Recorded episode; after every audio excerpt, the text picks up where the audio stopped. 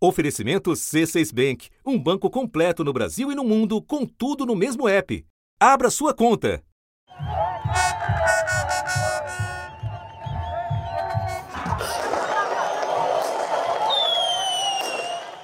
Em outubro de 1988, os chilenos votaram para tirar do poder o general Augusto Pinochet. Agora, mais de três décadas depois, também em plebiscito, decidiram descartar a última grande herança da ditadura. 78% dos eleitores escolheram abandonar a Constituição elaborada em 1980, ainda durante a ditadura brutal do general Augusto Pinochet.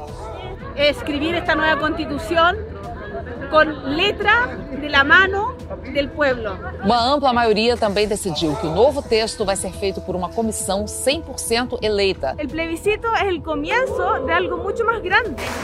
É um momento histórico no país e, e creio que, que cumprir o dever cívico é super importante, assim que orgulhosa de estar aqui. Logo depois do fechamento das urnas, centenas de manifestantes voltaram à Praça Itália, no centro de Santiago. O local se tornou símbolo dos protestos que tomaram o Chile no ano passado. Si no es por los valientes jóvenes que, están, que lucharon por nosotros, nadie hubiese salido a la calle.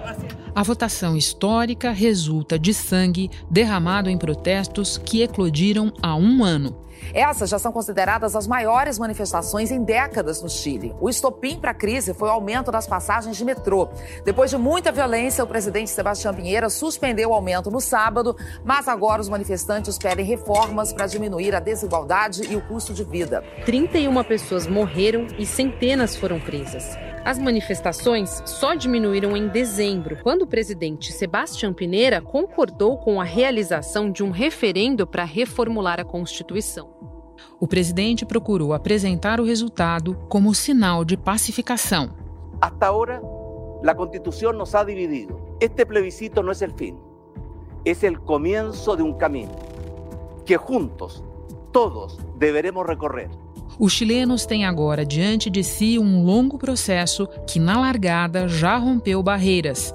Será a primeira carta elaborada com participação equivalente de constituintes homens e mulheres. Com a decisão deste domingo, os chilenos devem escolher quem vai compor a comissão constituinte. Depois que o novo texto for debatido e aprovado por esse grupo, outro plebiscito, provavelmente em 2022, vai decidir se o Chile adotará ou não a nova Constituição. Da redação do G1, eu sou Renata Luprete e o assunto hoje é o plebiscito no Chile. Que capítulo da história do país se encerra agora e o que esperar da Assembleia Constituinte? Dois convidados neste episódio: o doutor em História Política Leandro Gavião, professor da Universidade Católica de Petrópolis, e direto de Santiago, a correspondente da Globo News, Camila Viegas. Terça-feira, 27 de outubro. Camila, eu te peço que comece refrescando a nossa memória e explicando resumidamente como chegamos ao evento deste final de semana? Renata, a gente começou essa história em outubro do ano passado, a vivenciar e acompanhar essa história no outubro do ano passado, quando houve muitos protestos, cujo estopim foi realmente o aumento né, de 30 pesos chilenos na tarifa do metrô de Santiago, que equivale a 20 centavos de real.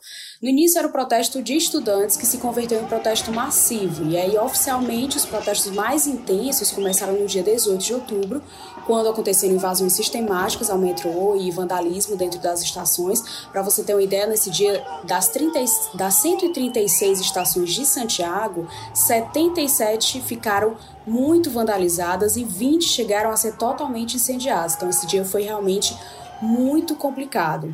Os protestos continuaram até anoitecer, quando um grupo ateou fogo no prédio que serve de sede para a empresa de energia chilena.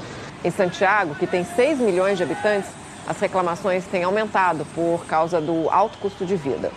Imediatamente, o presidente Pinheira decretou é, estado de exceção constitucional e isso fez com que fosse designado o chefe de segurança nacional, o general do exército Ituriaga. E aí, na prática, o que, que isso significa? Colocar o exército nas ruas.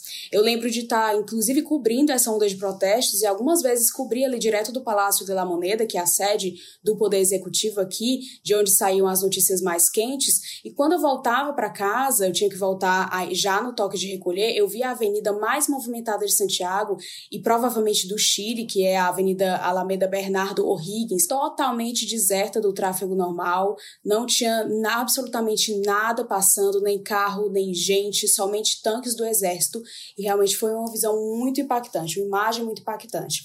E aí os protestos seguiram até começo de dezembro, acontecendo todos os dias, mas digamos que os incidentes mais violentos foram diminuindo a cada semana.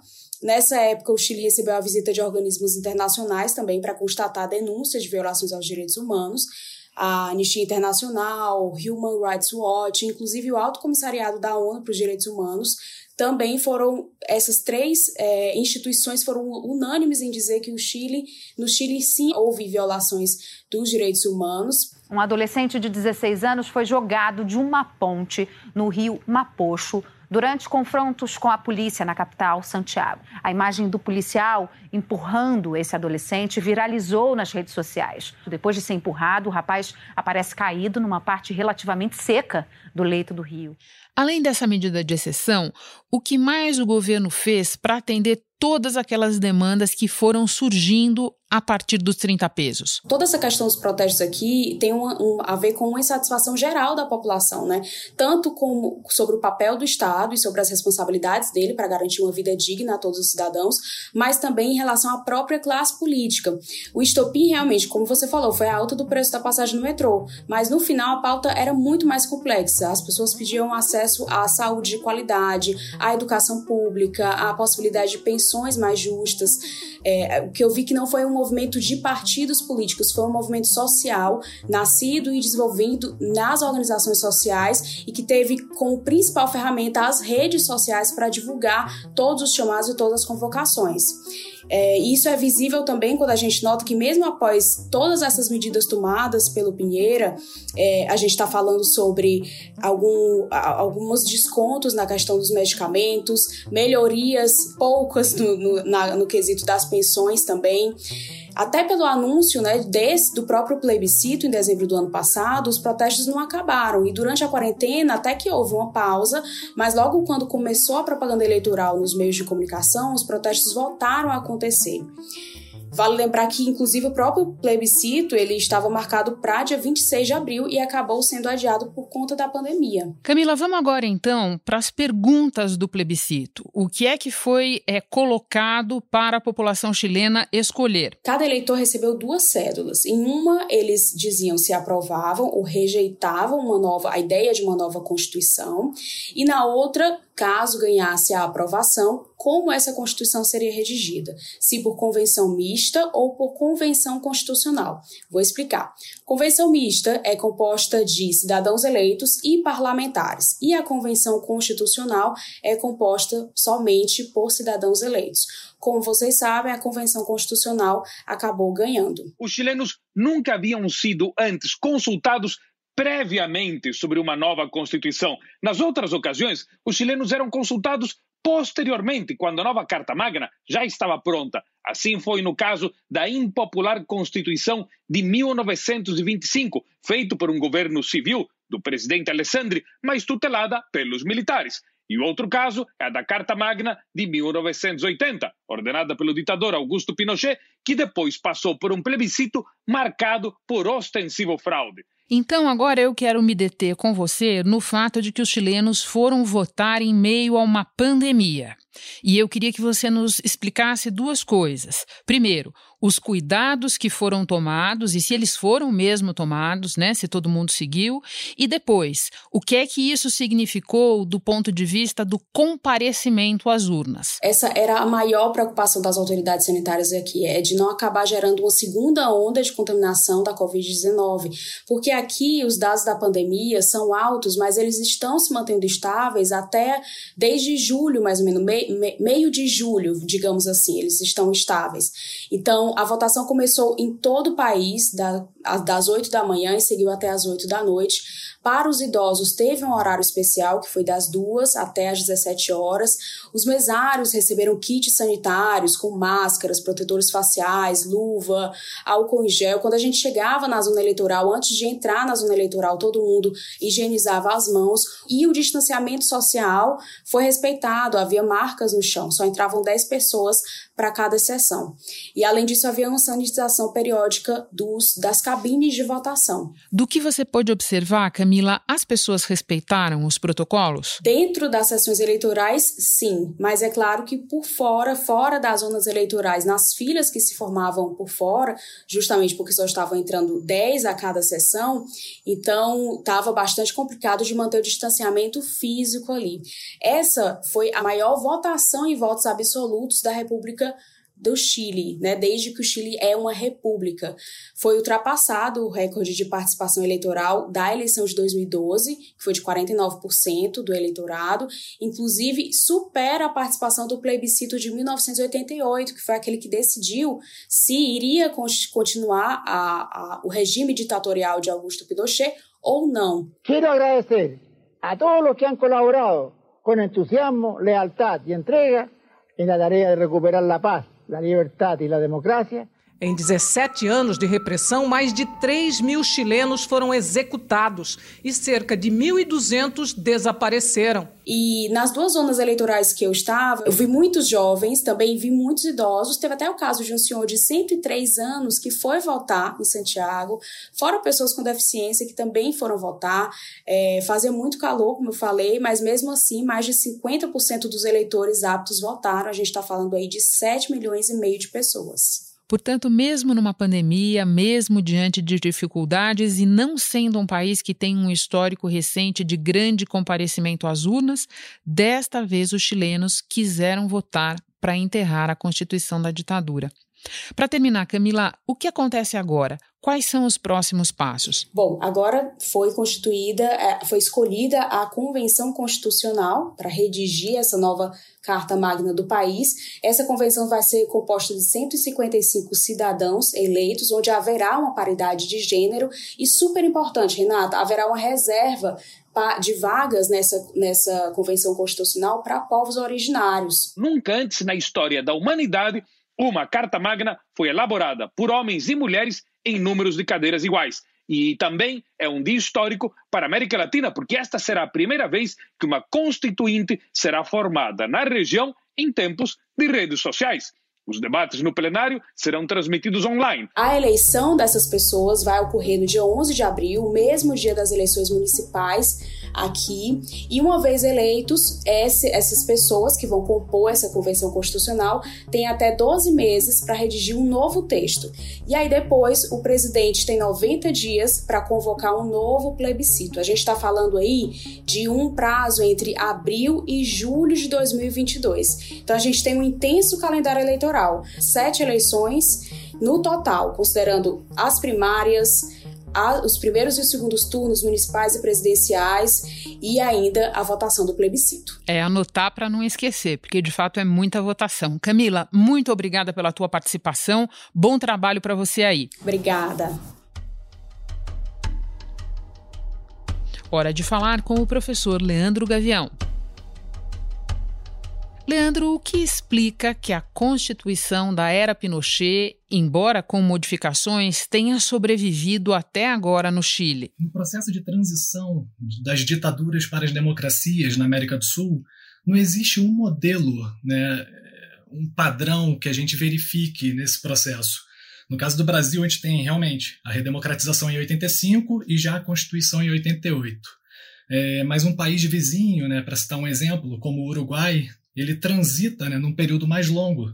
Então ele tem a redemocratização também em 85, mas vai fazendo uma série de reformas até chegar numa nova Constituição em 97. No caso do Chile, né, a gente sabe que esse processo foi mais longo, mas uma série de reformas que aconteceram né, desde 89 foram permitindo uma maior abertura política. Então, em 89, por exemplo, foram revogadas as restrições a determinadas ideologias políticas, né? Partidos de orientação marxista, por exemplo, já poderiam participar do processo político. E em 2005 a gente tem um marco muito importante, quando o presidente Ricardo Lagos, né, ele vai durante uma reforma da Constituição em seu governo, vai acabar com aquela espécie de senadores biônicos, né, digamos assim, que existiam no Chile. Inclusive, ele retira né, a assinatura do Pinochet da Constituição nesse ano. Então eu entendo pelo que você está explicando que, é, do ponto de vista da representação, essas mudanças que foram feitas na Constituição permitiram de alguma maneira arejar o ambiente político. Por outro lado, a carta atual é descrita como muito liberal do ponto de vista da é, prescrição de um Estado mínimo mesmo e de deixar pouca margem para a atuação do Estado em algumas áreas. Foi isso que pegou agora nos protestos, não? Perfeito, Renata. É exatamente essa demanda que a gente consegue perceber, né? principalmente após as manifestações que a gente teve no ano passado. É, Muitas das posições tomadas pelos manifestantes eram de oposição ao receituário liberal que vigora no Chile, né? mesmo tendo governos de esquerda passado pelo poder, mas é um receituário que remonta né, às políticas macroeconômicas dos chamados Chicago Boys, né, que justamente né, atuaram ali como arquitetos do projeto econômico do governo Pinochet. E, de novo, gente, não tem novidade nenhuma, isso foi feito lá atrás, 30 anos atrás no Chile. O Chile virou a Suíça latino-americana, migrou para um sistema de capitalização, democratizou a, a riqueza, o acesso à riqueza. Acabaram as greves, porque os trabalhadores são proprietários, são sócios do progresso, eles participam do lucro das empresas. Porque o sistema é bom. O que isso quer dizer? Uma série de reformas né, voltadas para a redução do tamanho do Estado com privatizações, é, incluindo aí do saneamento, da educação, da saúde e da própria previdência social.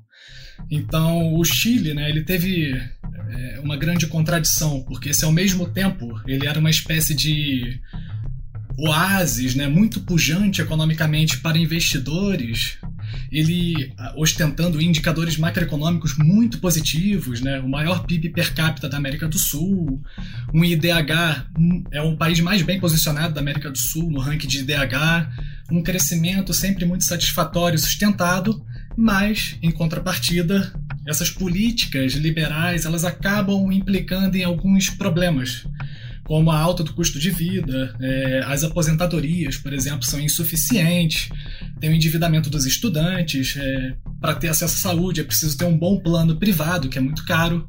E com isso, né, a gente teve essas manifestações de massa no, no ano passado, e o Sebastião Pinheira acenando né, para esses manifestantes abriu essa possibilidade do plebiscito. Você fala dessa economia pujante e, ao mesmo tempo, de demandas que a atual carta não tem como atender.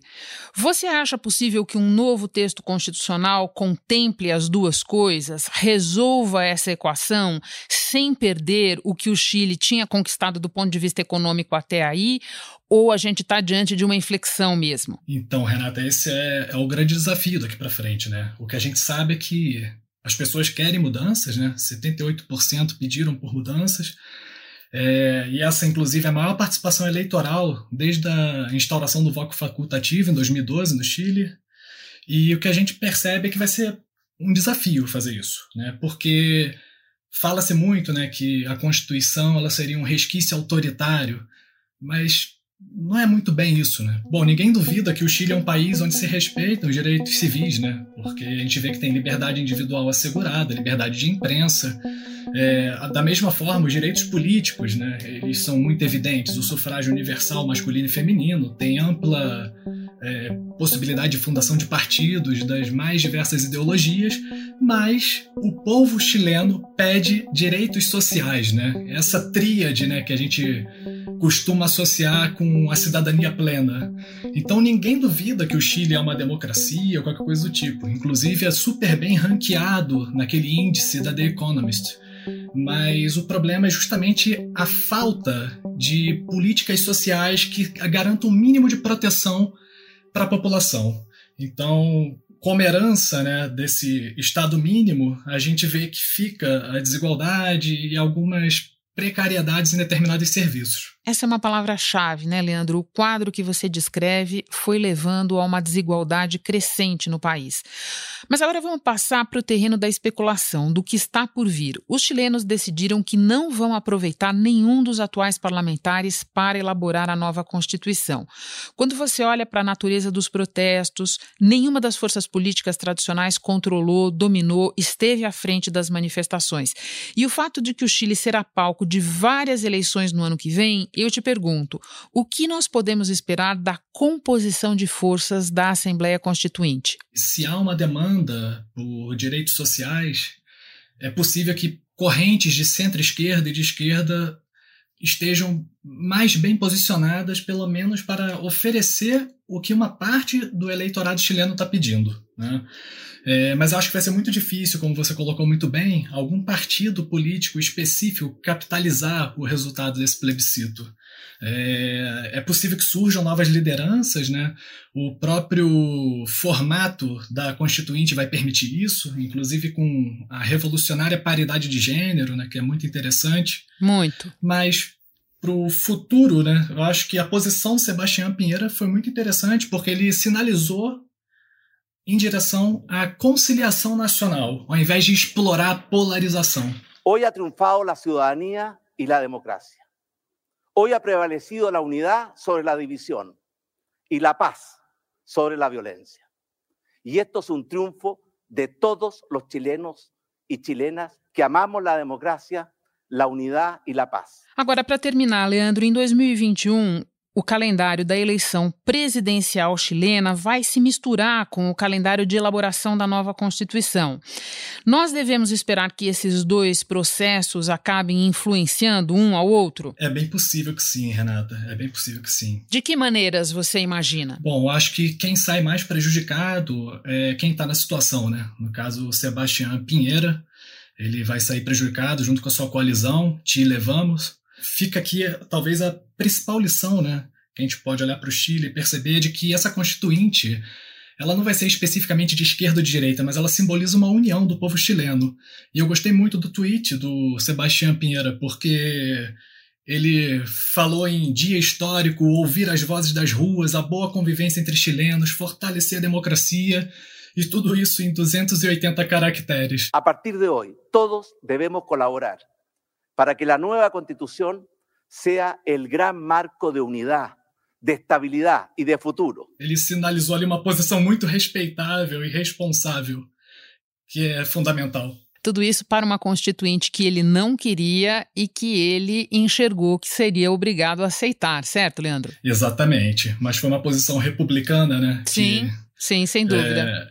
É, é muito importante, né? Ao invés de explorar os extremos e as polarizações, ele apresenta a conciliação como o maior ganho para o futuro do Chile. É uma estratégia política também. Sem dúvida, mas vale muito prestar atenção nisso, você tem toda a razão. Leandro, muito obrigada pela conversa, pela análise. Bom trabalho para você. Obrigado, Renata.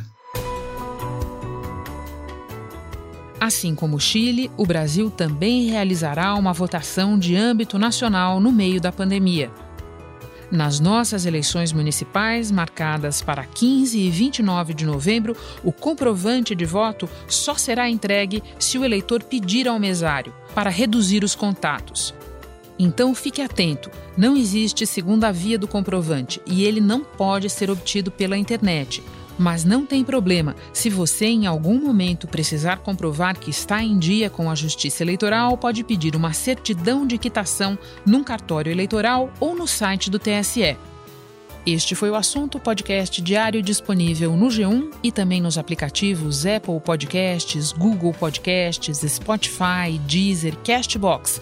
Nos aplicativos dá para seguir a gente e assim não perder nenhum episódio. Eu sou Renata Loprete e fico por aqui. Até o próximo assunto.